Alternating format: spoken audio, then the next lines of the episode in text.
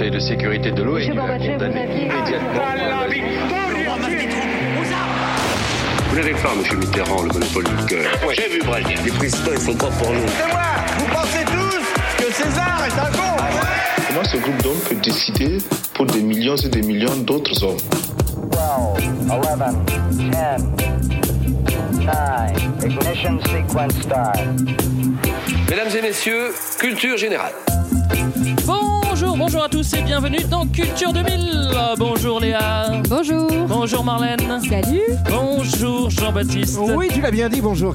bonjour Johan. Salut Greg. Aujourd'hui dans Culture 2000, on va vous parler de la révolution iranienne. Alors si vous pensez qu'on a encore fait un épisode sur une révolution communiste, eh bien vous vous trompez. Enfin vous vous trompez. vous doutez bien qu'on n'est pas capable de faire un épisode sans vous parler de communistes un moment ou un autre, surtout dans les années 70. On va donc passer une heure ensemble à vous parler du Shah d'Iran, de l'Ayatollah Khomeini et de la première république islamique d'Iran. Qu'est-ce que ça vous évoque tout de suite? La révolution iranienne, je commence par toi Jean-Baptiste. Euh, la chirurgie esthétique. Pourquoi? Euh, ben, Je suis allé en Iran et je m'attendais à trouver un peu de contexte de révolution et d'islamique. Et j'ai trouvé plein de gens à Téhéran, notamment, qui ont tous le petit pansement sur le Ouais, nez parce qu'ils se font tous refaire le nez en fait. Mais Voilà. peut-être que certains ne se font pas refaire le nez, mais ils le mettent pour faire semblant d'être riches. Ah, il y a ça c'est- aussi. Ouais, c'est le ouais. premier pays rhinoplastie au monde, Ouais, euh, vu. Ah ouais On va apprendre plein de choses dans cet épisode, je préfère vous dire. Marlène? Bah moi ça m'évoque euh, un de mes élèves qui, euh, enfin bref, cette année en fait je commence à parler de la révolution iranienne et donc je dis que le chat est renversé, je parle du chat, du chat, du chat et puis j'étais pas une très bonne prof à ce moment-là parce que j'oublie de préciser euh, qui est le chat et puis là je voyais un élève hyper interloqué puis un moment il me dit mais donc euh, genre il y avait- un chat au pouvoir. voilà, ce pauvre élève je l'aime beaucoup, il est en terminale mais j'ai trouvé j'ai été Et il le complètement sera l'an déconcertée. Voilà. C'est pas gentil Euh, Léa? Moi, ça me fait penser à Persepolis euh, Oui. quand elle fait Ah bah le chat, ah bah le chat. Fait, Mais en fait, le chat c'était un connard. Eh oui. Euh, Johan Ben, moi, ça m'évoque à peu près un mélange des trois dernières anecdotes, mais je pense que j'ai dû être un jour l'élève de Marlène, parce que je me rappelle quand j'étais ado, les premières fois que j'ai entendu euh, vaguement ce nom de chat, je trouvais ça aussi très étrange. Ouais, donc, ouais. euh, voilà. On Mais précise tout de j'ai suite. hein. dit que c'était la faute des profs, hein, Oui. j'avais pas expliqué. Oui, bah alors euh, Voilà. on peut peut-être Bah, c'est surtout tout la faute du chat de s'appeler le chat. ouais. Oui, c'est pas vraiment un chat. Aussi, qu'est-ce qu'il vient faire dans cette affaire Ouais, je vous le dis, c'est un roi, c'est pas vraiment un chat. Et d'ailleurs, en parlant de chat, eh ben, on va l'écouter tout de suite dans l'intro. On dit que vous avez plus de pouvoir dans votre pays que par exemple le président Carter aux États-Unis ou M. Brezhnev en Union soviétique. Est-ce que vous vous définiriez comme un monarque absolu? Euh, évidemment, on peut employer euh, tous les superlatifs, mais je crois que je peux dire que je peux traduire et mettre en exécution ce qui est dans l'intérêt de mon peuple avec tous les contacts que j'ai avec mon peuple à travers mes différentes organisations. Je sais ce qu'ils veulent, je sais donc ce qu'ils ont besoin, je sais ce que le pays a besoin, et je connais un peu ce qui se passe au monde, donc l'ensemble me donne peut-être l'avantage de connaître davantage que les autres euh, les, les vraies nécessités du pays. Mais c'est Dieu le mec. Oui, c'est Dieu, vous avez vu, il parle bien français. Il a hein. la voix de Mitterrand. peu, Oui, hein. c'est vrai. Ouais. Alors on apprend, la même personne. on apprend tout de suite que le chat sait ce que son peuple veut. Bon, c'est ce qu'on va voir dans, dans cette histoire. On va commencer par les euh, premières questions. Qu'est-ce que c'est cette révolution iranienne? Eh ben, c'est une euh, révolte donc sociale et politique qui, euh, comme tu l'as dit, met fin au régime des chats, donc euh, euh, voilà, et le remplace par euh, un pouvoir du clergé chiite qui va former la première république islamique qui est toujours en place aujourd'hui.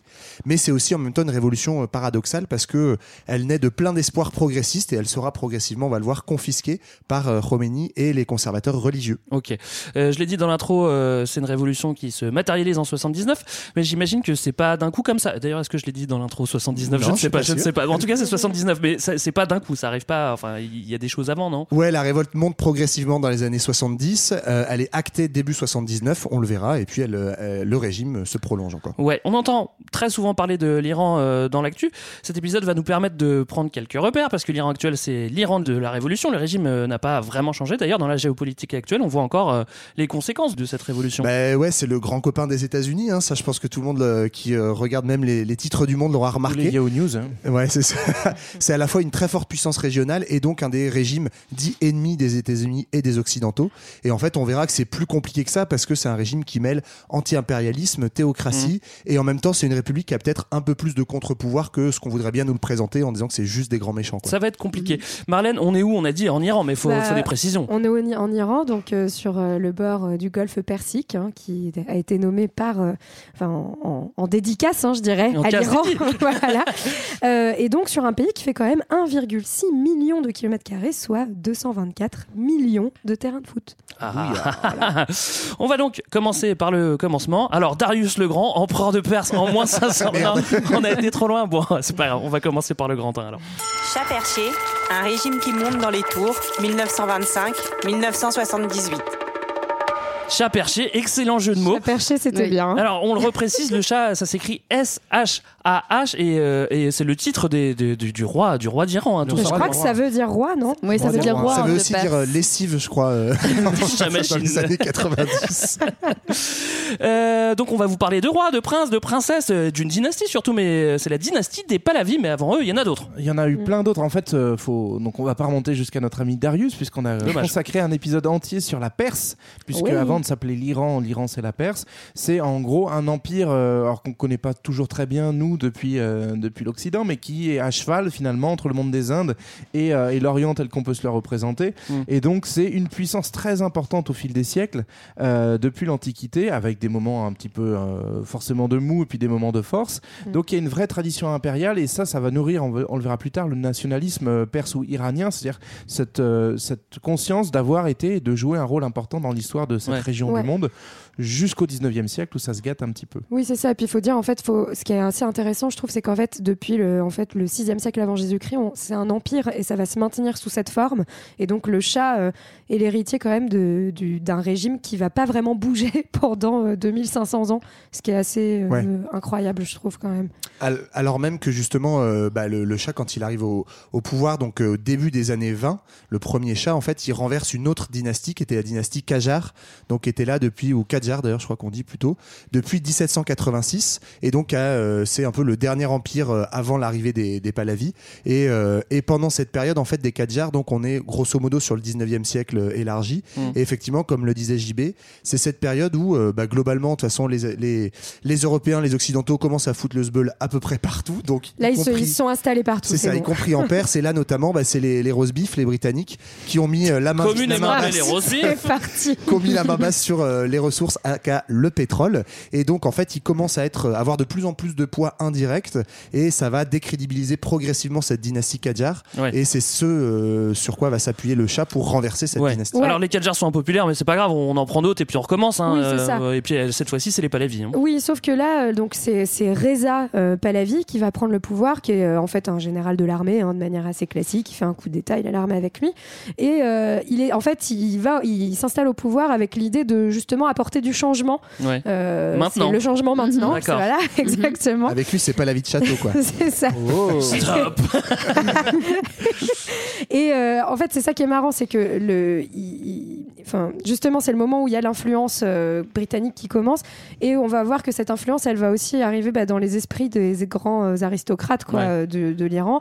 Il a pour but en fait de mettre en place une république moderne. Au départ, c'est ce qu'il veut faire, Mm. et notamment ses inspirations, ça va être la Turquie euh, et euh, Atatürk qui, euh, qui va donc euh, fonder l'indépendance Oui, de la Turquie, oui. en faire une république moderne, plus laïque, etc. Donc il y a à la fois cette volonté d'indépendance tout en se calant sur un modèle plus occidental aussi euh, au niveau politique. Quoi. Alors l'Iran, c'est pas n'importe quel pays, on l'a dit, c'est 2500 ans de, de grande histoire, mais c'est aussi un pays qui a énormément de ressources, on l'a dit aussi. Bah, bizarrement, ces ressources vont pas mal jouer sur son destin.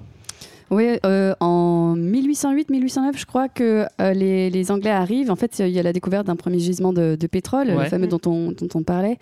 Et, euh, et à ce moment-là, euh, les, les Anglais euh, créent la Anglo-Persian Oil Company. Ouais. Et euh, bon, en fait, Persian, pas trop, parce qu'ils décident de tout récupérer pour eux. voilà, donc ça, c'est la première chose. Et euh, dans un second temps, ils ont aussi, c'est un lieu géostratégique euh, vraiment central, et euh, ils ont euh, un, un tas de paquets de kilomètres de frontières avec euh, l'URSS. à Ah oui. Voilà. Et euh, ce qui va être euh, pratique plus tard pendant la guerre froide. Et, euh, Pratique pour faire la guerre, avec- Notamment, dans le Turkménistan, l'Arménie, euh, l'Azerbaïdjan. Et, euh, et donc, de fait, ça va être aussi un allié des, des Occidentaux.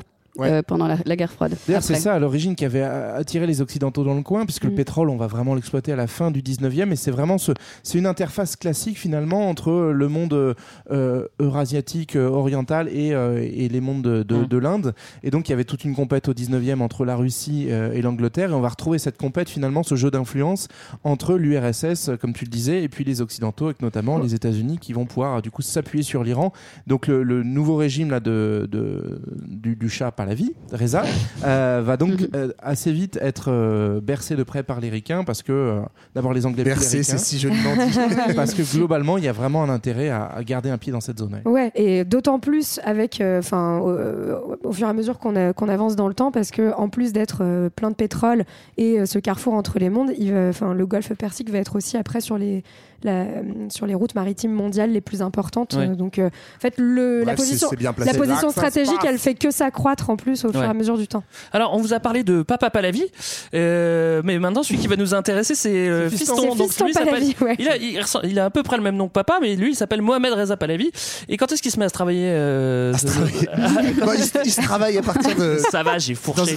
il se travaille dans une bonne période hein, qui est 1941 euh, où en gros le, le papa est forcé de partir partir euh, en raison de l'invasion britannique et soviétique sur la région donc pendant ces périodes de guerre où on essaye de encore plus Oui. euh, mettre la main sur les ressources le fils prend le trône mais en fait ça devient compliqué pour lui parce qu'il y a en gros un gros mouvement de contestation on profite que papa soit parti pour avoir une révolte populaire et du coup euh, il est mis un peu sur la touche et en fait on a un premier ministre d'opposition qui arrive en 1951 qui est euh, Mossadegh euh, et lui, Mossadegh, il a pas du tout la même ligne politique Ouais. que le chat. Oui, parce que le- Ce ouais. qu'on n'a pas dit juste, c'est qu'en fait, euh, le chat, malgré ses idéaux de république, etc., en fait, c'est bien un empire qu'il a fondé sur le petit conseil des rose-beef qui trouve ça quand même Oui. moins dangereux qu'une république. Dictature, police aussi. politique, enfin la totale quoi. Voilà. Voilà. Et donc euh, Mossadegh, lui, en fait, en tant que nationaliste, son principal, euh, sa principale réforme quand il arrive en 51, c'est de nationaliser le pétrole, justement Oui, yeah. pour contrer toute cette influence occidentale américaine et alors- anglaise dont on a parlé. Il faut parler en fait du contexte. hein. Donc, il arrive au, au pouvoir en 1951. C'est vraiment le contexte de, déco- de, décolonisa- de décolonisation. Donc, on a, euh, c'est le moment où s'affirme de plus en plus de population, contexte euh, le pouvoir colonial, et euh, on va avoir un, mouvement assez fort euh, au Proche et au Moyen-Orient qui va toucher aussi bien l'Iran avec quelqu'un comme Mossadegh qui va affirmer le nationalisme iranien contre les anciennes puissances coloniales, comme on va avoir Nasser en fait quelques années après qui va aussi affirmer le même genre d'idées et, et puis ensuite la naissance du tiers-monde. Donc on est vraiment dans, dans ce contexte de dire bah, un peu un gros fuck aux Oui, Européens. Quoi. aux influences Voilà. occidentales et Ouais. c'est Ouais. du coup dans ce cadre-là que Mossadegh va un peu s'affirmer, euh, soutenu par euh, aussi un régime parlementaire qui n'était pas là au début de l'empire et donc le, le, le- le pauvre petit Mohamed Reza à ce moment-là c'est vraiment une marionnette qui sert plus à grand chose mais heureusement il a quand même quelques copains qui vont Oui. le remettre dans le game c'est-à-dire que euh, bah, nationaliser le pétrole c'est-à-dire qu'on l'enlève à des entreprises vous vous souvenez que c'était l'anglo-persienne qui s'appelle depuis euh, notamment BP mais pas que tout euh, C'est plus British Persian, c'est British Petroleum. Voilà, quoi, avez ça, pas besoin de changer le nom. Et euh, et il y a d'autres compagnies, notamment américaines, qui euh, voient pas d'un très bon œil la nationalisation. Et donc, c'est dans ce cadre-là que bah, la CIA et le MI6, donc service secret euh, américain et britannique, Ouais. vont euh, préparer un, Un coup d'État. Ouais, il reste pas longtemps, hein, fait, voilà. Mossadegh. Et, et donc, Alors- l'ami Mossadegh oui, disparaît. D'ailleurs, ce sera tellement fort, par exemple, que, euh, qu'après, il faudra 20 ans pour, euh, pour qu'un autre pays euh, ose nationaliser son pétrole. vous vu, ça Ce fait sera peur. hein. l'Algérie. Ouais. Ouais. Euh, Mossadegh vire, le chat est donc est remis en poste. Les Américains soutiennent le chat, soutien qui entraînera d'ailleurs plus tard euh, sa chute. Les Américains, eux, ils se sentent de plus en plus à la maison en Iran. C'est vrai que bah ils ont quand même un allié, hein, ils l'ont placé. Tout le monde est content. Le chat est au pouvoir, sans véritable rival en plus parce qu'il a, c'est vrai qu'il a tous les pouvoirs. Non seulement il a le pognon de, de- du pétrole qui est décuplé euh, avec la récente création de l'OPEP, il a vraiment toutes les cartes en main. Et depuis son magnifique palais du Golestan, il va prendre des mesures pour moderniser le pays. Ça va s'appeler la Révolution blanche. Et sur le papier, bah, c'est plutôt séduisant cette petite révolution. Bah, sur le papier, c'est euh, la prolongation un peu de ce que faisait papa et qui s'inspire lui-même d'Atatürk, comme faisait Marlène. Donc c'est moderniser. Entendez par moderniser, c'est beaucoup libéraliser et occidentaliser. Euh, Il y a une première chose effectivement qui est assez séduisante sur le papier parce qu'il sent bien que ça pousse, ça pousse en dessous de lui. euh, Qu'est-ce qui est séduisant, Johan? c'est ce qui est séduisant. Bah, globalement, euh, Ah ça y est, on parle de communiste là. Ouais, sauf qu'il va le faire exactement. C'est une réforme agraire. Donc, en gros, à à cette époque-là, 75% de la population, elle travaille dans les champs et euh, 70% des terres appartiennent appartiennent uniquement à une poignée de grands propriétaires, comme dans globalement Ouais. les trois quarts Ouais. des pays Et- non occidentaux. Et à l'État ou au clergé aussi. hein, quand Ouais, même. ça risque de Voilà. pas trop leur plaire au clergé. Hein. Et donc voilà, il, il fait une première public- euh, politique de redistribution des terres, ça c'est un, un truc très important. Euh, deuxième point, c'est euh, libéralisation des mœurs. Donc là, c'est Ah très bah, ça risque de beaucoup pas trop lui d'influence, plaire au euh, clergé, ça non plus. bah non, d'autant qu'il interdit le port du voile pour les femmes. C'est pas juste que c'est pas obligatoire, c'est carrément interdit. Il étend le droit de vote des femmes, il autorise le divorce. Donc euh, une vraie poussée pour le coup, euh, notamment sur Ouais. la question du droit des femmes. Et ça, et ça, ça va vachement euh, appuyer en fait l'alliance des États-Unis qui va, qui va vraiment faire, en plus de Mohamed Reza, la vitrine du, euh, de justement du monde Ouais, libre ouais. au Proche et au Moyen-Orient, et donc euh, soutenir ce régime à fond euh, sous couvert euh, de euh, des gentils, euh, Ouais. des gentils du Proche-Orient, quoi. Mais a priori, je suis en train de repenser à l'intro de, de tout à l'heure. Euh, il était, euh, en fait, il n'avait pas très bien compris ce que voulait son peuple parce que je crois que le peuple n'était pas entièrement partant pour ces changements Ben, culturels. Ouais, on va y venir après, mais c'est qu'en mais- fait, c'est euh, là en gros, il fait toute une série de réformes plutôt progressistes. hein. On- n'a pas parlé, mais il y a la question de l'analphabétisme contre lequel il va beaucoup lutter. Et pour les droits de la santé, c'est assez marrant. Il fait des genres de services civiques Oui. euh, géants. Oui. C'est, il appelle ça l'armée de la connaissance et l'armée de la santé. Donc c'est envoyer des milliers de gens dans les villes, euh, soit qui sont formés à l'éducation ou à la santé, pour en fait élever le niveau d'éducation et de soins du peuple. Et puis des, des travaux de modernisation, des privatisations d'entreprises. Donc c'est plutôt progressiste et moderniste, mais à côté de ça, effectivement, c'est un pouvoir extrêmement autoritaire. Ouais. Greg le disait, il cumule tous les pouvoirs. Et puis là, il a effectivement une petite police politique qui s'appelle la SAVAC et qui est globalement une des polices politiques les plus violentes du monde à l'époque. C'est ça. Et, Ouais. sur, et surtout, il va faire ça euh, un peu à la Napoléon, c'est-à-dire qu'il fait tout passer en, faisant des référendums qui euh, sont euh, Ouais. largement euh, trafiqués pour faire comme si, euh, ben, en effet, il entendait très bien son peuple. Mais j'imagine que dans un pays où tout le monde n'a pas la fortune du chat, ça doit être des mesures qui sont plutôt populaires. On a, on, a- on a envie d'y croire au début, non? Ouais, ouais, au départ, c'est effectivement assez populaire parce que ça répond à des attentes du peuple. Et puis progressivement, on va le voir, euh, à partir du milieu des années 60, ça va commencer à se gâter et l'opposition va, euh, va reprendre des forces. Quoi. Ouais. Alors c'est difficile à saisir parce qu'on voit bien euh, quand on voit les images du chat, on voit bien que c'est vraiment un monarque euh, euh, inaccessible, euh, très occidentalisé aussi, on l'a dit. hein. Pourtant, il prend des mesures méga socialistes. En plus de ça, ces mesures, elles vont pas plaire Enfin, spécialement. Il privatise des entreprises Ouais. aussi. Hein, c'est, c'est- ouais. Et il y a carrément une opposition qui, qui se forme contre lui. Et, et c'est vrai que c'est, enfin, c'est déjà assez compliqué bizarre, quand en même. fait. Ouais, en fait, c'est bah, c'est des oppositions plus qu'une opposition. En fait, on va avoir euh, donc euh, finalement, ça fait un peu un appel d'air vers plus de liberté, plus de libéralisme, auquel une partie, notamment l'élite urbaine, Ouais. aspire. Et donc, en fait, eux, ils en voudraient plus. Et donc, du coup, ça, ça les saoule de se prendre des coups de savac euh, par la police politique. Euh, le clergé chiite euh, et globalement aussi une partie de la, de la- bah, des religieux en fait euh, vont euh, vont pas être trop d'accord avec euh, les mesures d'occidentalisation. Sachant qu'ils le- ont du pouvoir aussi. Voilà, hein. et qu'ils ont un gros pouvoir d'influence à la base de la population. Dans, il y a tout un maillage euh, par le clergé, c'est aussi Par ça qui fait la, l'éducation, la forme, notamment, euh, oui, la force du schisme, euh, du schisme dans, dans l'islam, c'est que le clergé est très présent.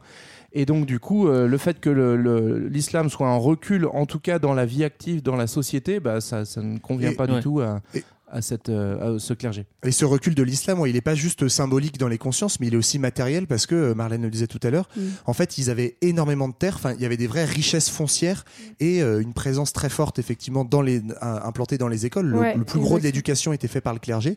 Euh, et donc, euh, du coup, il- les leviers de pouvoir, en fait, du clergé sont menacés directement. Voilà, donc a- que ce soit les conservateurs ou les progressistes, globalement, Ouais, personne on est- n'est content. Personne n'aime le chat. Il y en a un qui est directement touché par, euh, par, euh, par ces mesures. Bah, c'est euh, celui dont on va parler pendant un moment. C'est Ah ah. Qui est, c'est possible qui, est, qui, est, qui est pas content et qui va le faire savoir. C'est, euh, on commence à, à entendre parler de lui à ce moment-là. Ouais, Ouais. bah, en fait, à l'époque, il faut se dire que c'est un mec de l'opposition parmi d'autres. hein, euh, voilà. Et euh, en 63, il va faire un, un grand discours euh, contre, contre le chat et notamment euh, contre tout ce qui, toutes les attaques qui portent sur l'islam. Il, va être il va être arrêté, ça provoque des émeutes.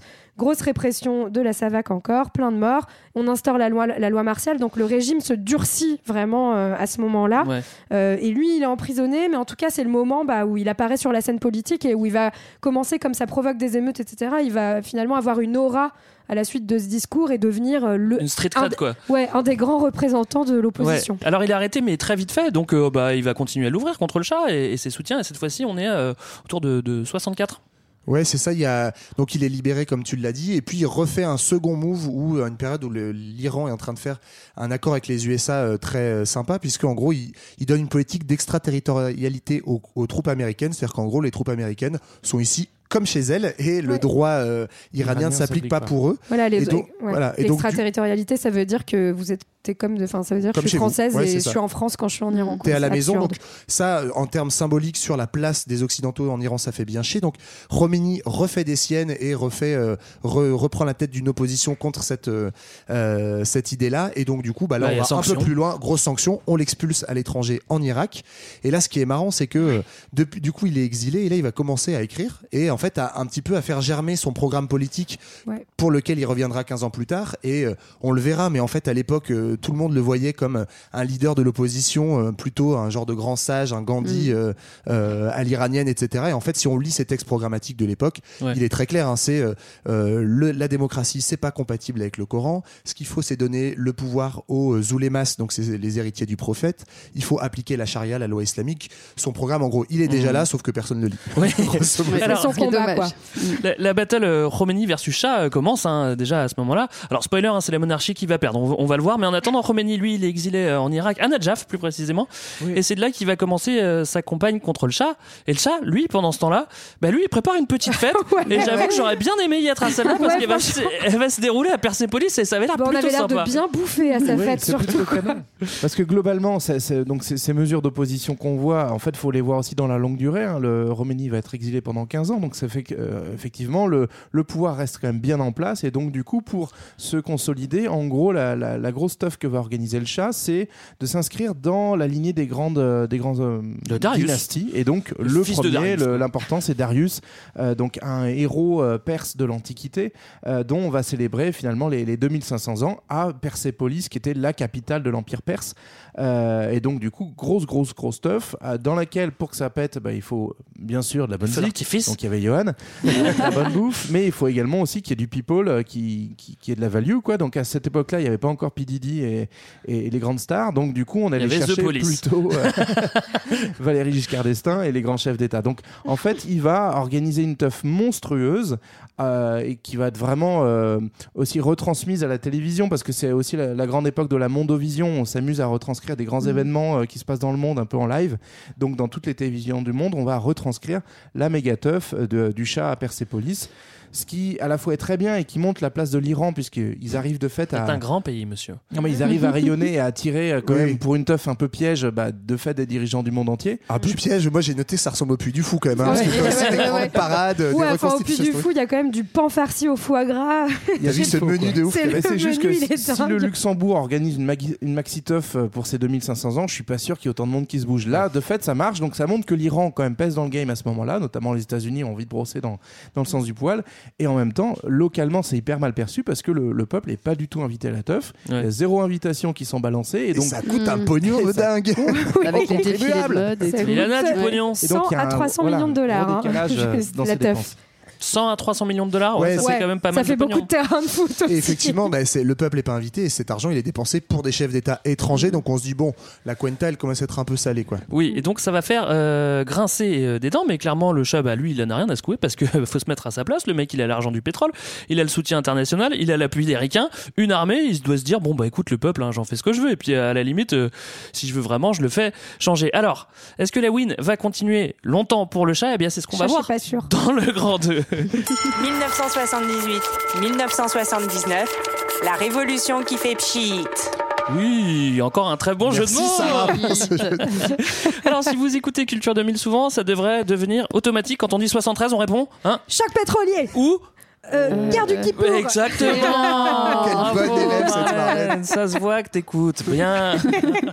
C'est- C'est juste le cours que j'ai fait il y a deux semaines. Tout C'est va bien. l'année de naissance de ma grande sœur aussi. Ah oui, d'accord. On l'embrasse. Moi, c'est ce que je pense tout de suite quand on me dit 73. Mais du coup, personne veut parler de Si, 73. si, ok. bah, allez. Bah, en gros, à ce moment-là, qu'est-ce qui se passe en 73 Donc, c'est la guerre du Kippour. Euh, rappel euh, rapide, mais en gros, euh, Israël est attaqué par les pays arabes euh, et avec l'appui des USA, Israël gagne cette euh, troisième guerre euh, israélo-arabe. Euh, les pays arabes, du coup, décident euh, en, pour se venger d'un embargo sur le pétrole et ils baissent la production et du coup, les prix augmentent extrêmement vite. Donc, c'est l'OPEP hein, qui décide de ça.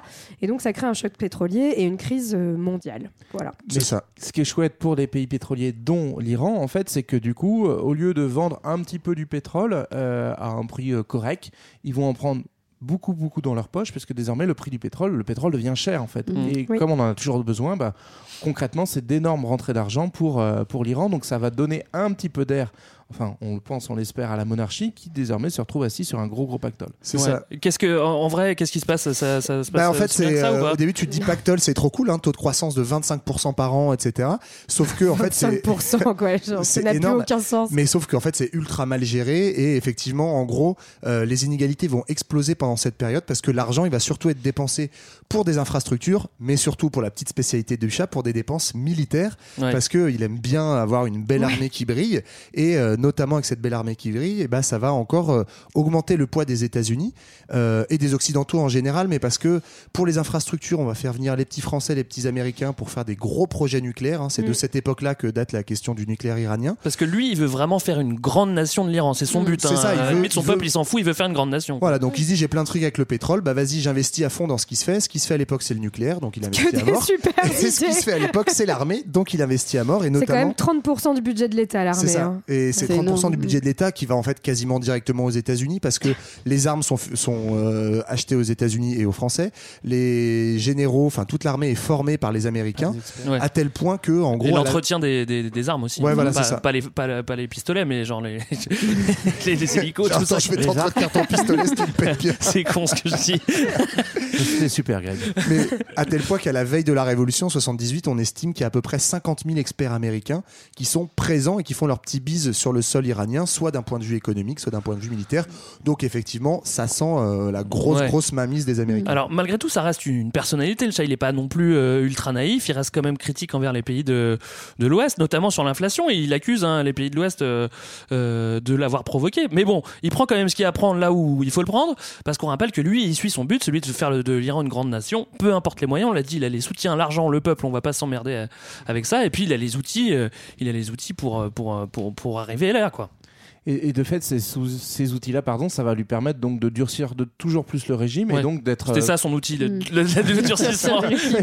Globalement, c'est l'auto- l'autoritarisme, avec donc une répression toujours plus forte. Aussi, 1975, il se dit que bon, pff, le bipartisme, ou enfin le multipartisme, c'est chiant. Ce serait quand même mieux le parti unique. Donc, il, il ré- il réduit encore les quelques libertés politiques qu'il pouvait y avoir. Et euh, ce qui se passe, en fait, c'est que lui, à mesure qu'il avance dans ses projets un peu, un peu euh, zinzin, on va dire, euh, pour euh, utiliser un terme un peu technique. Oui. euh, Tu définirais se la zinzinade parce que Bah, c'est- exactement ça. Par l'exemple, c'est le fait de se couper de sa base et notamment de son peuple. C'est-à-dire qu'il part dans des projets totalement mégalos. Il euh, impose des, des sanctions toujours plus fortes à son propre peuple. Et en gros, ça, son administration commence à lui mentir sur l'état du pays, sur l'état de sa popularité, parce qu'on n'ose pas le, le contredire. Et donc, il y a un décalage. fait tout rouge. Génial. Il y a un décalage complet entre le chat et, euh, et sa perception du pays, Et est les souris, totalement quoi. faussée. Quoi. J'avais entendu une petite anecdote. On disait au père, on n'ose pas mentir. On n'ose pas, on n'ose pas mentir et au fils on n'ose pas dire la vérité. elle est, elle est pas mal ça là. Alors on parle du chat, euh, personnalité royale. J'aimerais euh, bien qu'on fasse un petit tour du côté des astres pour comprendre encore mieux le monsieur, s'il vous plaît. Voyance en direct, réponse immédiate. Coût unique, 2 francs 23 la minute. Eh bien, la Perse, c'est du signe du taureau et de fait appartient à Vénus, la planète de la beauté et du charme. Ah oui. C'est sans doute une des raisons pour laquelle la poésie est une véritable religion, n'est-ce pas? Et Mohamed Reza Pahlavi est né le 26 octobre 1919 à 8h15 du matin à Téhéran. N'est-il pas étrange que le dernier roi d'Iran, qui se voulut despote éclairé et qui, militaire de formation, appuya bien évidemment son pouvoir sur l'armée et la police secrète, la terrible Savak dont nous avons parlé, était triple scorpion, soleil, Oh. lune et ascendant. Ah, comme moi. Le signe Merde. opposé Oh. au taureau. Le signe opposé au taureau, dès lors difficile sans doute pour lui de comprendre les véritables aspirations du peuple perse. Mm. Et pourtant, lorsqu'en 1979, les grèves et les manifestations populaires le contraignirent au départ, Uranus, l'astre de la Révolution, était là chez le chat. Cela ne signifie pas qu'il était destiné à être chassé par la Révolution, mais plutôt qu'il rata son rendez-vous avec l'histoire. Et avec Uranus. Et avec Uranus, Uranus aurait dû déclencher la compréhension. Le chat, réformateur de nature, désireux de jouer un rôle dans l'histoire, avait tout en main pour changer pacifiquement et sereinement la vie de son pays. C'est vrai. Mais les bonnes intentions ne suffisent pas. Non. Et pour avoir des chances de réussir, l'action doit être juste, ce qui signifie entre autres, dans son cas, gouverner de façon humaine et démocratique, renoncer à une glorification personnelle digne d'un autre temps, mettre un terme au gaspillage militaire, l'armée iranienne, comme on l'a dit, est devenue l'une des plus grandes puissances du monde, éradiquer la corruption, tant que faire se peut, et instaurer une distribution équitable des richesses gagnées par le pétrole. Il, était donc pourrit ton programme. il était donc temps d'offrir la liberté à son peuple, car Uranus, pla- euh, planète de la Révolution, tend toujours vers la liberté absolue. On sait qu'il en fut incapable et ainsi sa destinée, inscrite, il est vrai, dès sa naissance, le frappa de plein fouet. De plus, Mars est maître de l'ascendant, conjoint à Saturne et au milieu du ciel. Oh, ça vous évoque un truc, ça Bah, tout non à fait. Moi, j'aimerais pas avoir ce signe astral. Et il ne fait aucun doute que le chat fut responsable de sa propre chute, prédite par un, Sartu- un Saturne culminant. Ah. Les Perses surent toujours produire d'excellents astrologues. La prédiction de sa propre chute lui avait sans doute été faite. L'astrologie véritable, cependant, opposée dans son essence au fatalisme astral, a pour fonction d'agir sur la destinée. Écoutez donc bien. À Destinée. condition que le natif soit capable d'écouter et de comprendre les conseils qu'un astrologue doit savoir lui prodiguer. Mais le chat, éduqué à la française, accepta-t-il de prendre l'astrologie au sérieux? Je ne sais pas. Je ne sais pas. Mais, euh, Ce plaidoyer incroyable. Mais il était plutôt terre à terre, hein, ce thème astral. Ça faisait un bon rappel de. Mais oui, c'était pour vous redire un petit peu, euh, voilà, où on c'est est pas mal, hein. Sérieux, tout Qu'on n'est ça. pas là Bah pour ouais. dire des conneries. C'est pédagogique Mais finalement du un coup, thème euh, astral. on n'a juste pas dit qu'à cause de son thème astral et ses trois scorpions, il se mangeait un putain de cancer aussi. Oui, parce Tout qu'il à est malade. euh, il est malade, notre pauvre chaton. mais, euh, mais ça, personne ne le sait pour l'instant, en fait. Bah Euh, oui, il dit qu'il a un gros C'est rhume. triste, mais c'est vrai. Ouais. Comme Alors. Mitterrand, finalement. De, de bout en bout, je pense que. On, on a beaucoup parlé du chat, maintenant on va s'intéresser aux autres, c'est-à-dire bah, les Iraniens en fait, hein, tout simplement. Euh, Qui ça, Greg? Les Iraniens. Et oui, elle est découpée comment la société? C'est et quel est le, le- le rapport à la monarchie? Pas Alors. terrible, on, on a deviné. Hein. Globalement, en fait, c'est pour ça que ça commence à aller mal, c'est qu'il va plus avoir beaucoup de soutien dans la population. On a d'une part une grande partie de la population, comme on l'a déjà dit, hein, qui est paysanne, mais qui va être complètement euh, finalement oubliée par la réforme agraire, qui va pas aboutir véritablement. Ouais. La population reste très pauvre, euh, sans terre, euh, voilà, et en fait, on a un exode rural qui est de plus en plus important qui se met en place. D'où une autre frange de la population aussi euh, qui va être opposée au chat.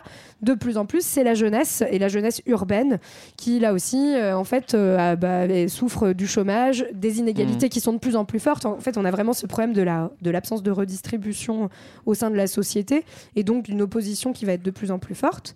On a aussi la bourgeoisie, mais la bourgeoisie occidentalisée, qui elle, en fait, bah, veut plus de liberté, donc s'oppose au chat, alors que ça aurait pu être plutôt euh, Un son soutien. soutien, Ouais, voilà. ouais, ouais, ouais. Et enfin, Ça c'est bizarre d'ailleurs. hein. oui, c'est bizarre, mais Bah, parce, parce qu'en que fait, il, côté il- pas de chance.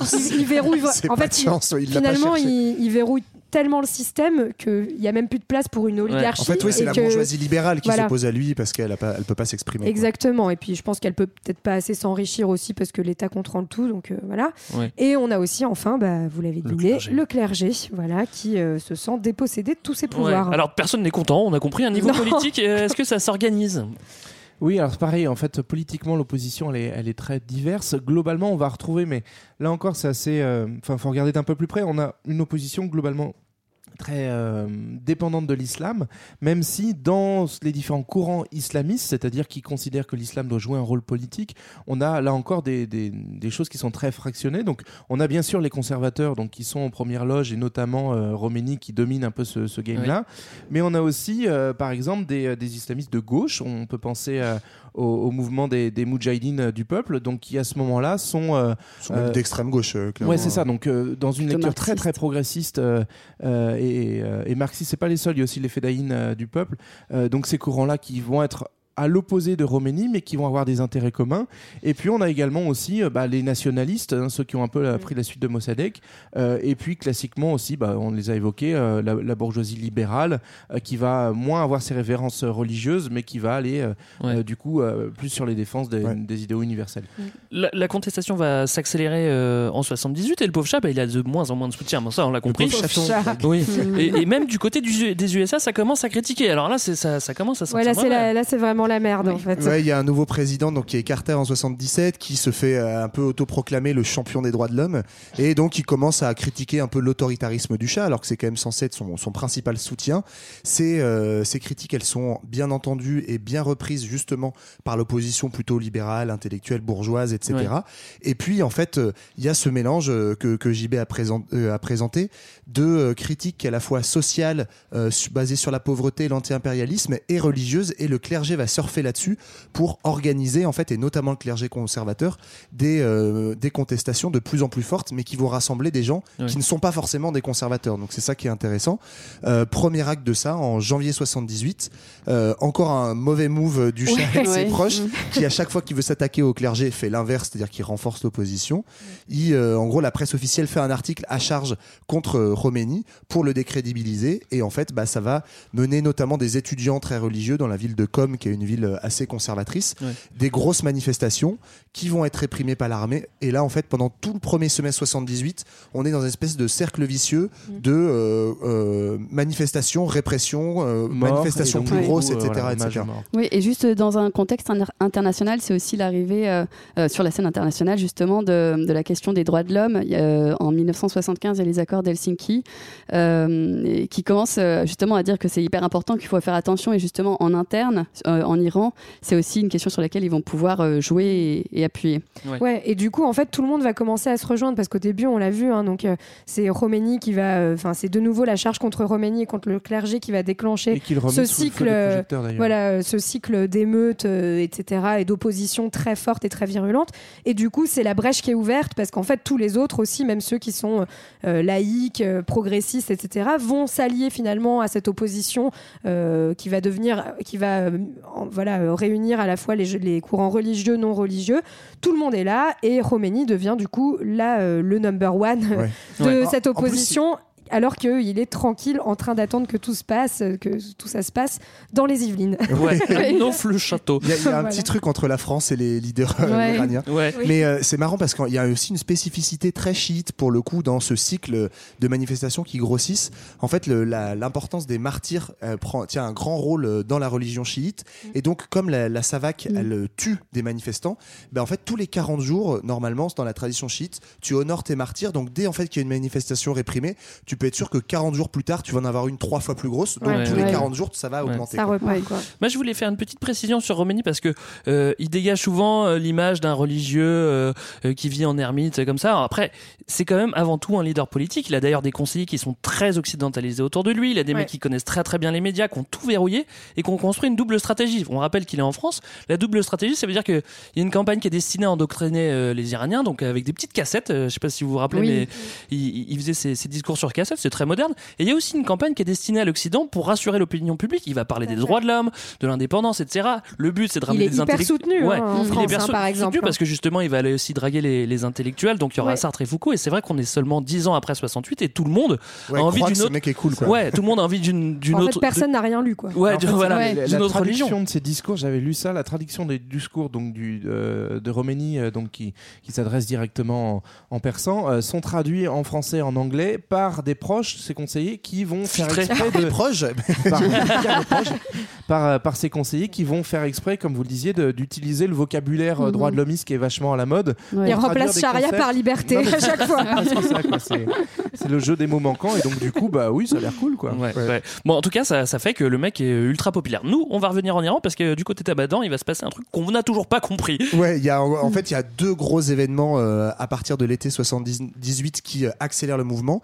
Il y a un incendie criminel euh, dans un cinéma, le Rex, hein, pas celui de Paris, mais celui, Celui d'Abadan, qui fait quand même 470 morts, c'est pas rien. Et principalement femmes enfants, donc vraiment ça choque euh, globalement. Ouais. C'est hyper violent. On sait pas qui est à l'origine de ce de cet Ouais, euh, tout le monde attentat. En fait. en fait. tout le monde s'accuse. euh, le pouvoir accuse les islamistes. Les islamistes disent que c'est la Savak.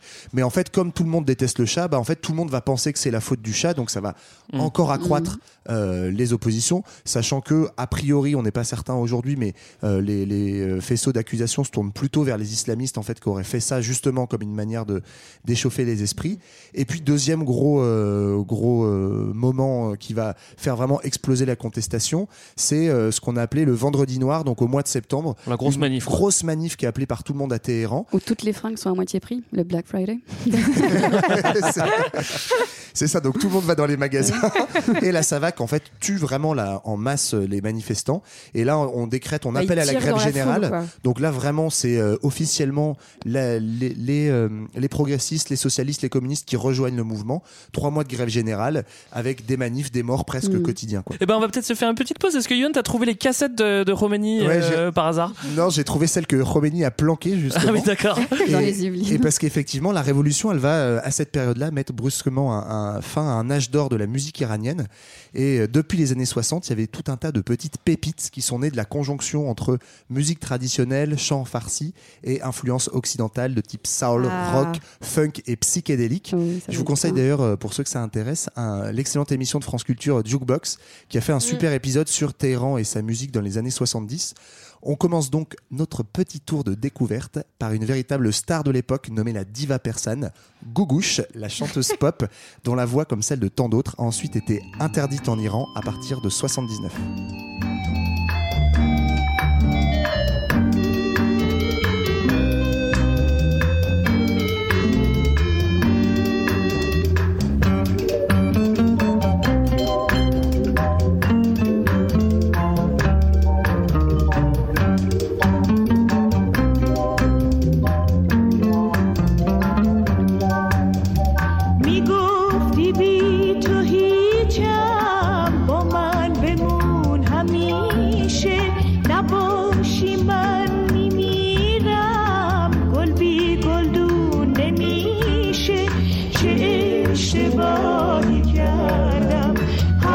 حرفاتو باور کردم.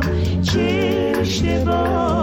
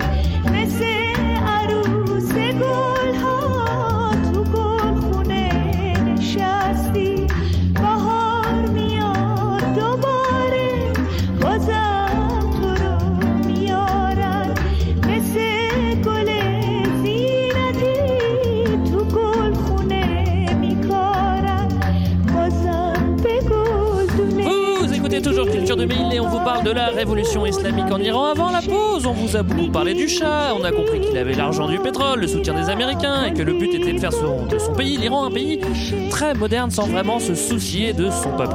Et ben voilà, retour de bâton, le peuple ne s'y retrouve pas, la pauvreté est toujours là et les religieux sont pas d'accord avec le Shah. Alors la contestation va se former et la figure qui va apparaître à la tête de ce mouvement, ça sera celle de l'ayatollah Khomeini, exilé en Irak puis en France. Juste avant la pause, on a vu que ça commençait à chauffer sévère, qu'il y avait des manifs à Téhéran, que l'armée tirait sur la foule, entraînant d'autres manifestations en l'honneur des martyrs tués, ainsi de suite, ainsi de suite, en mode cercle vicieux. Voilà. si, vous avez, si on vous a beaucoup parlé du chat dans la première partie, vous allez voir dans la deuxième, on va beaucoup moins en parler. ouais. Même s'il est en train de jouer ses dernières cartes à ce moment-là, Bah chat. oui, là, en fait, euh, la grève générale s'est déclarée, on l'a dit, et donc là, en fait, euh, bah, le chat, il, il commence à s'affoler un petit peu, il essaye de faire des tours de magie, des tours de passe-passe, il change trois fois de premier ministre, il Ouais, instaure la loi, la loi martiale, euh, Il fait des l'armée. vidéos mignonnes sur, euh, sur, sur Il fait, des, YouTube. vid- il fait des, des lol, il met des, plein de lolcats partout. Lol chat. Voilà. Bref, rien ne marche. Et, euh, et Khomeini, pendant ce temps, appelle au maintien de la grève.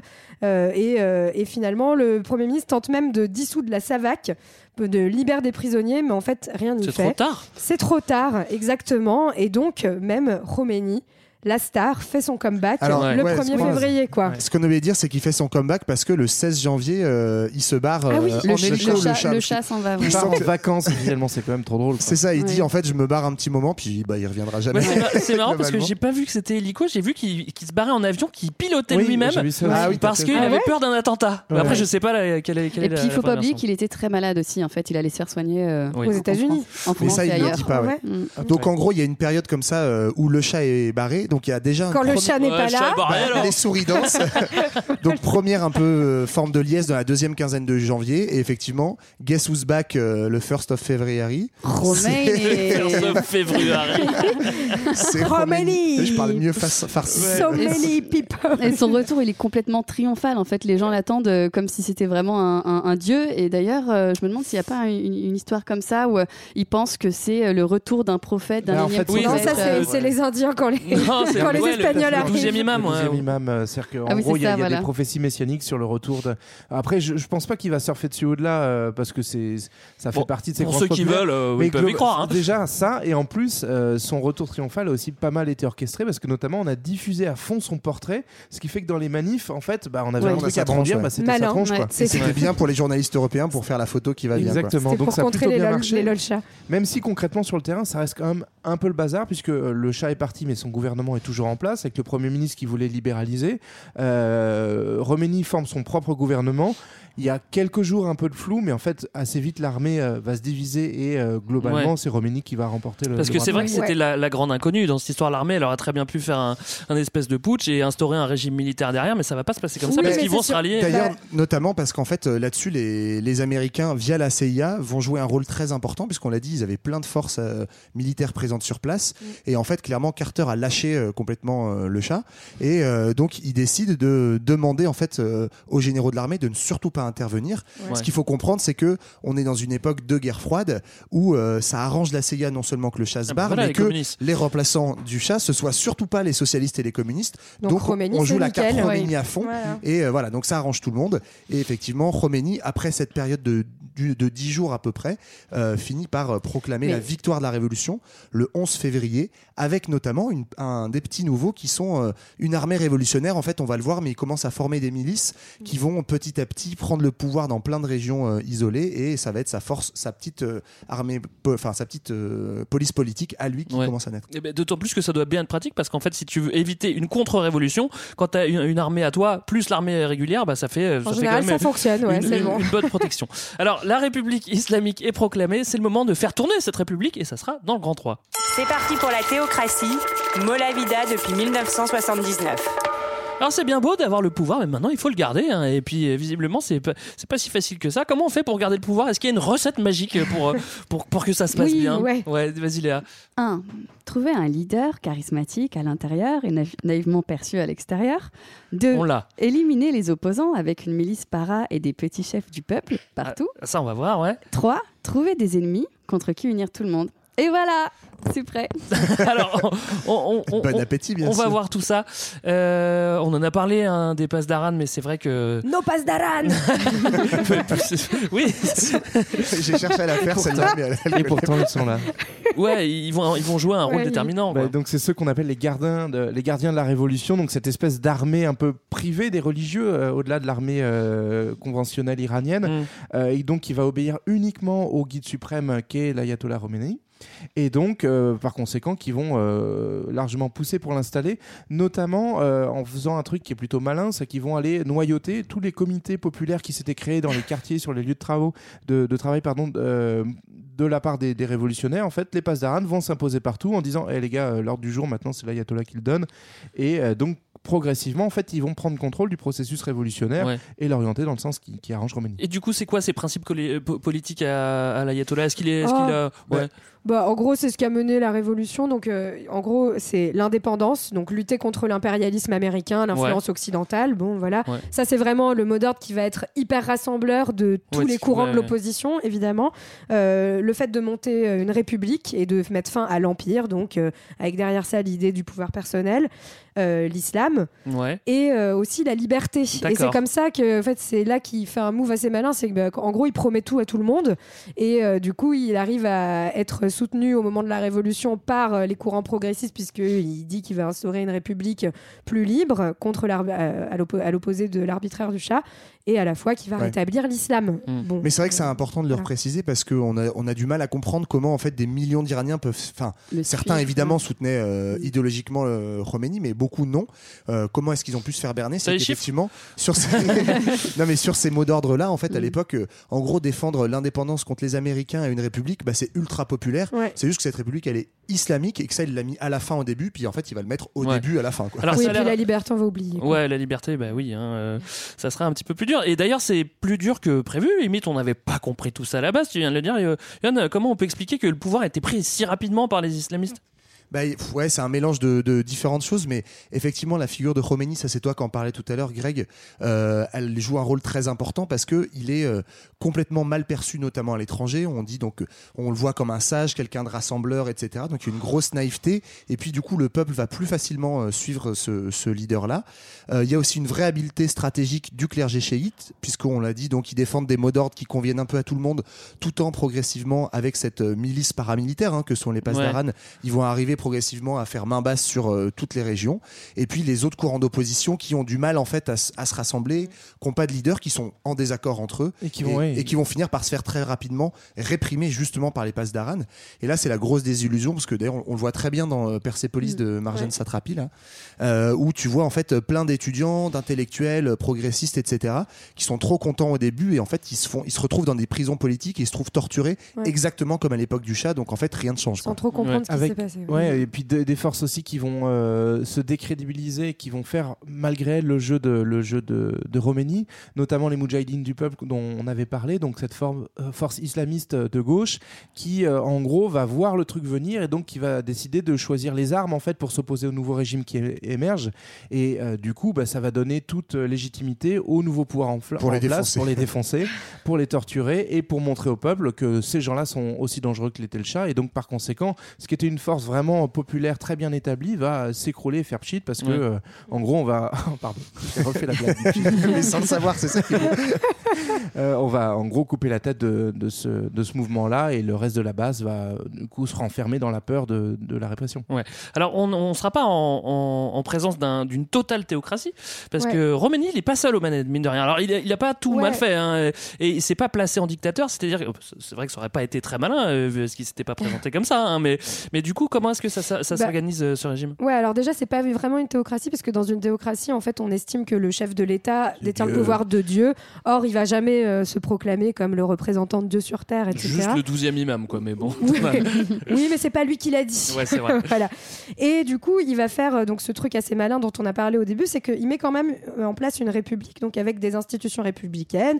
Il y a un président élu pour 4 ans, une assemblée législative, un gouvernement, donc un semblant de démocratie, enfin d'affichage de démocratie. Mm. Mais en fait, toutes ces institutions républicaines, elles sont quand même sous l'autorité des institutions euh, religieuses, Religieuses, qui sont, elles, les vraies garantes du régime.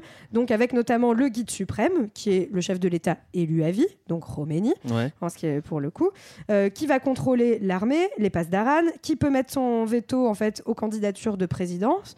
Euh, quand de même pas mal président. de Enfin, voilà, donc en gros, il contrôle quand même toutes les institutions. Et il y a ensuite le Conseil des gardiens, qui est constitué en fait, si j'ai bien compris, des oulémas, donc ces fameux théologiens dont on parlait. Alors, ouais, c'est pas directement les Zboulémas Ah finalement, mais c'est effectivement le, haut clergé chiite. Voilà. Quoi. Donc en gros, euh, qui, et qui va contrôler toutes les candidatures politiques. Donc en fait, toutes les institutions républicaines, finalement, elles existent.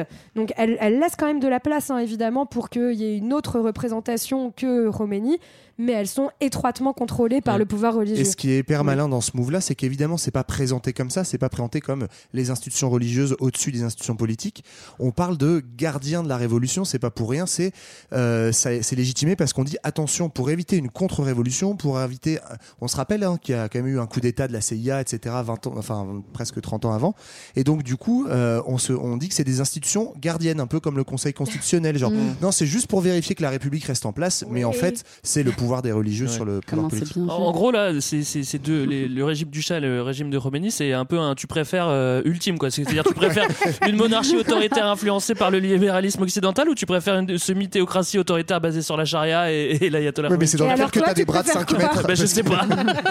Franchement, c'est impossible à dire. C'est le, le tu préfères ultime. Alors, Greg, il y en a un dans lequel l'alcool est autorisé. ah, ah bah, peut-être Moi, je- choisi alors. Et au-delà de ça aussi, c'est- il y a le côté qui est super intéressant du chiisme parce que euh, contrairement au sunnisme, le chiisme est très organisé et c'est aussi ce qui permet d'avoir cette théocratie Oui. euh, très organisée. et Oui, donc, oui, c'est- voilà. un vrai clergé, juste ouais. le- Alors, d'un point de vue étranger, on simplifie euh, souvent le régime comme une pure euh, dictature euh, théocratique, mais en fait, euh, tout n'est pas tout blanc, tout n'est pas tout noir. C'est vrai qu'on est sur une histoire qui est pas, qui est pas simple, et euh, on a aussi des tendances politiques, même dans le religieux et, et dans ce régime aussi. C'est alors ça, c'est encore une surprise. hein. Ouais, même au tout début, en fait, il y a un premier euh, président qui est élu qui est pas du tout du courant Ouais, de, de Khomeini.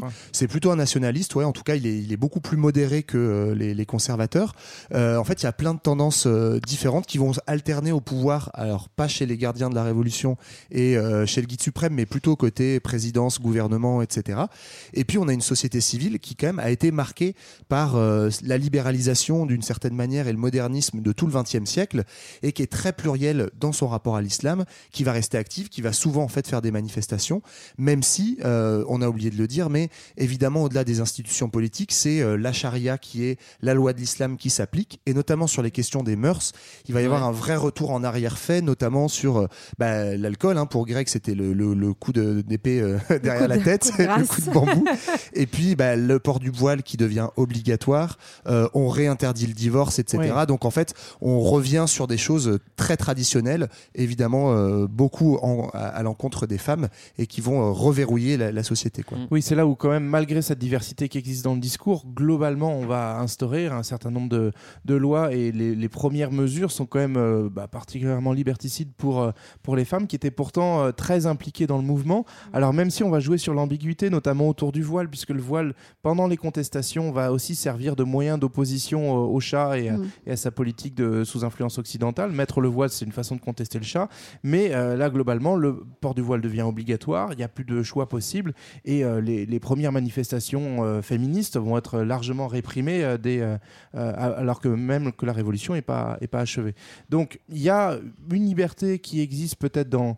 Enfin, une liberté, c'est beaucoup dire, mais euh, effectivement une diversité d'approches. dans ta tête, tu peux te dire plein de trucs, mais en vrai, on est quand même dans un régime qui est extrêmement Ouais. autoritaire et Mhm. très violent, hein, puisqu'on a des, des exécutions sommaires, on a euh, des, euh, de la Des torture qui est exécutions pratiquée, publiques aussi, euh, hein, exactement. beaucoup, ouais. Euh, jusque, en gros, jusqu'à la fin de la présence de Roménie, c'est-à-dire jusqu'à la fin des années 80, on est quand même dans un régime très très très dur. Alors, euh, on continue notre petite recette pour garder le pouvoir parce que Oui. c'est, il, il- il est, il est Oui. question de ça. Yohan, t'as appelé cette sous-partie se trouver des, des ennemis pour légitimer le pouvoir. Bon, alors, il y avait un ennemi qui était annoncé, c'était euh, l'impérialisme américain. Là, là-dessus, on reste à fond, ça pose aucun problème. Ouais, c'est ça. euh, Khomeini, en gros, donc euh, euh, se place comme non aligné tout au début, aussi toujours hein, pour plaire à, ce côté anti-impérialiste. Donc euh, voilà, il, se, il gèle l'envoi de pétrole à Israël et à l'Afrique du Sud qui a le régime d'apartheid. Il se rapproche de Cuba, il présente les États-Unis comme le grand Satan. Et le grand move, en fait, euh, qui va euh, faire basculer les relations géopolitiques avec les États-Unis, c'est une prise d'otage qui est organisée par des étudiants euh, iraniens pro-Khomeini. Ouais, qui sont les l'ambassade- gardiens Qui sont, globalement. Ouais, euh, globalement, c'est des la d'Aran.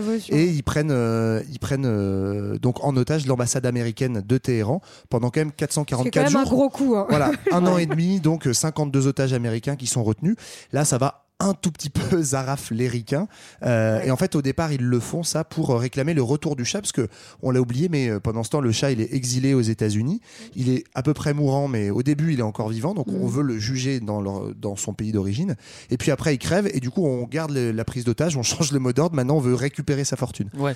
Alors on récupère deux trois petits papiers aussi. Il y a une petite anecdote. Je sais Ouais. pas si vous avez vu le film Argo, Ouais, mais euh, ce film est, est génial et en fait ils vont récupérer tous les tous les papiers qui sont qui ont été passés au shredder. Donc ils sont et il Ils rassemblent toutes les ils briques. ils Ouais. rassemblent tous les papiers pour avoir des infos. Ça c'est Ouais, Et ouais, parce que notamment ils vont en faire, normal, un, hein. ils vont en faire un musée de la CIA, parce que c'est toujours en fait le- C'est l'ambassade- dingue, ouais. le- les locaux de l'ambassade américaine, c'est devenu un musée de regarder euh, ce que fait l'influence américaine, la surveillance, etc. Donc c'est pour ça qu'ils ont réutilisé Ouais. ces, ces petits Et papiers. mais, mais en fait, ce qu'il faut comprendre aussi, c'est que ça va être un, un des événements qui va le plus mettre euh, en difficulté les États-Unis dans les années 70, enfin, euh, avec euh, en gros, la fin du en gros Vietnam, avec ouais. la fin du euh, après la- après le Vietnam, c'est un des événements les plus marquants de défaite diplomatique, notamment avec euh, l'opération ratée de, de sauvetage de Carter, euh, en fait qui va un peu jouer. En fait, il va jouer son élection sur cette affaire des otages iraniens, Ouais. euh, en étant à par ailleurs bien court-circuit- court-circuité par Reagan euh, Ouais. dans l'affaire. Mais, euh, mais voilà, c'est c'est quand même un, un gros symbole pour l'Iran euh, Mm. qui rentre un peu euh,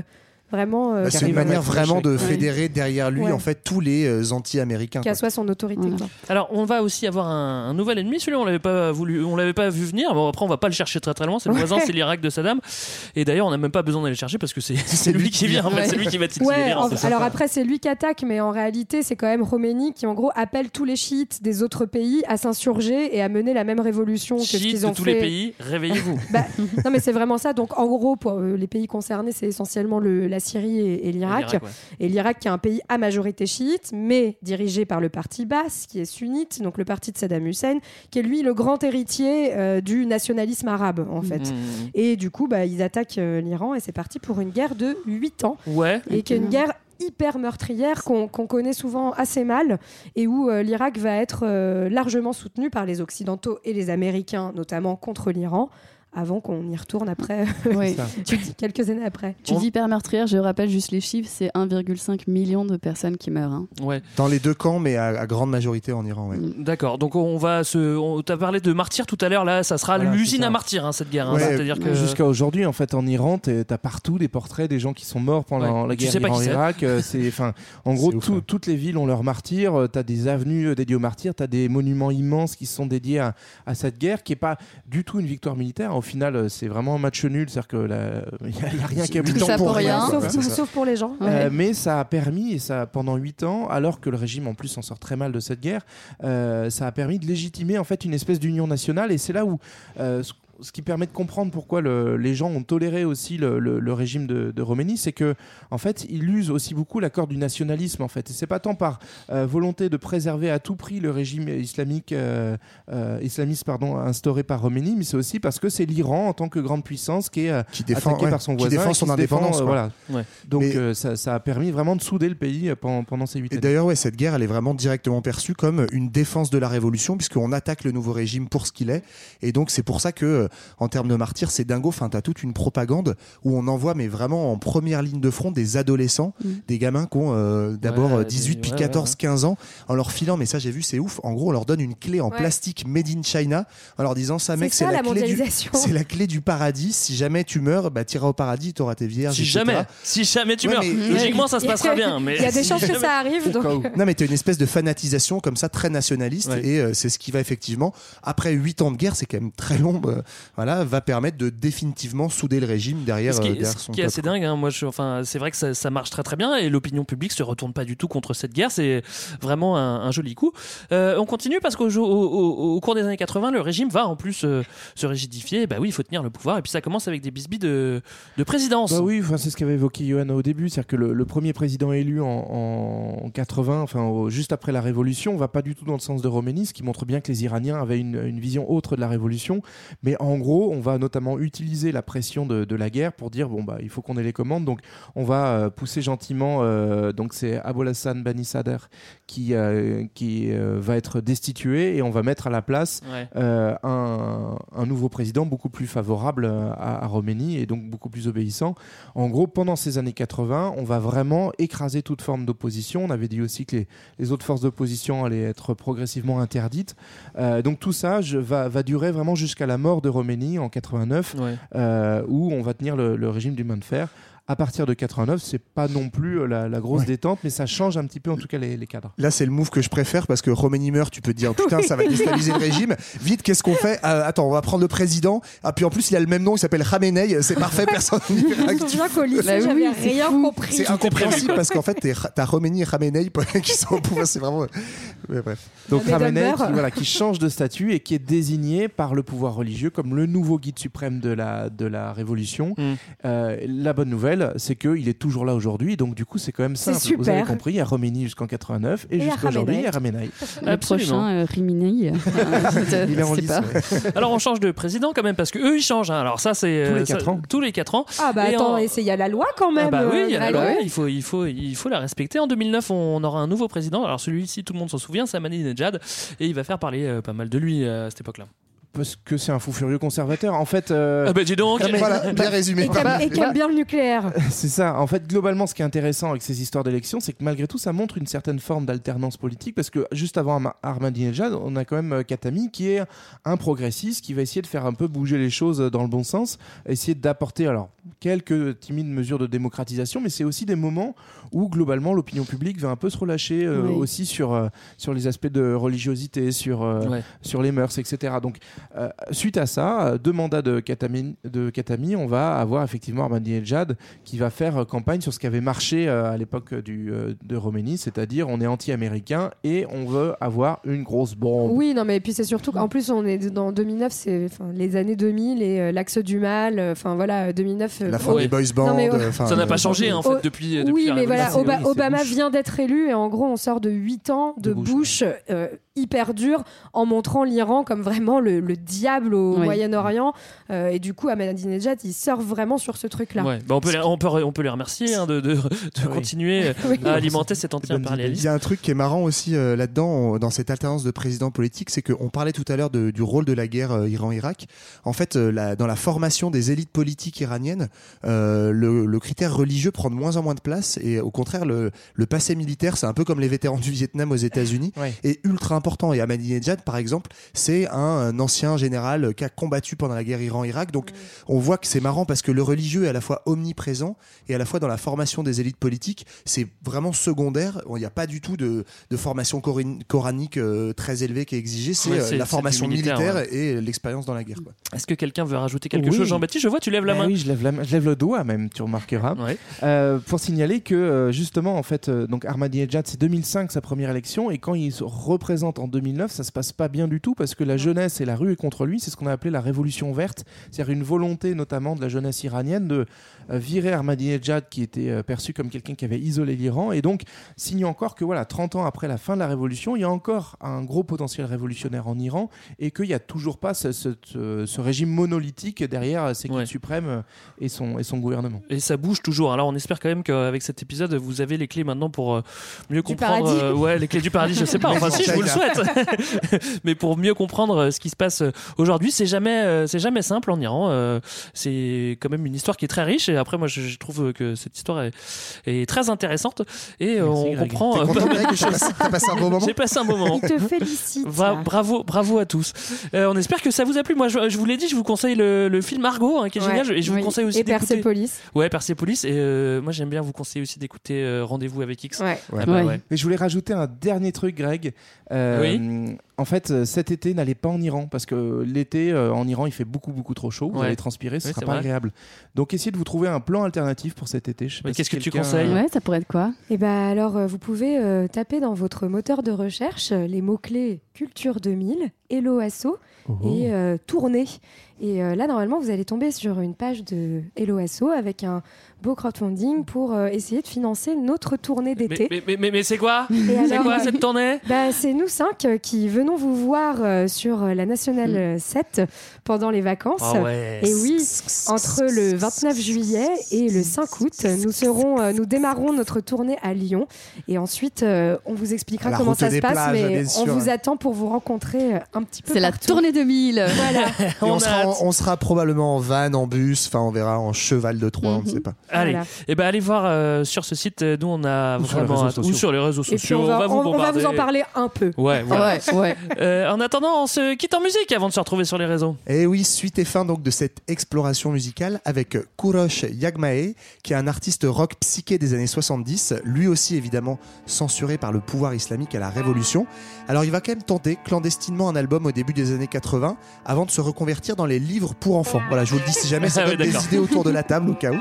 Euh, comme d'autres artistes iraniens de son époque, la censure lui donnera qu'une postérité très tardive et il va falloir attendre le 21e siècle pour que Kurosh Yagmae sera euh, avec d'autres nombreuses pépites iraniennes arrive jusque dans nos oreilles, donc profitez-en. Allez, bye bye, à dans deux Salut. semaines. Salut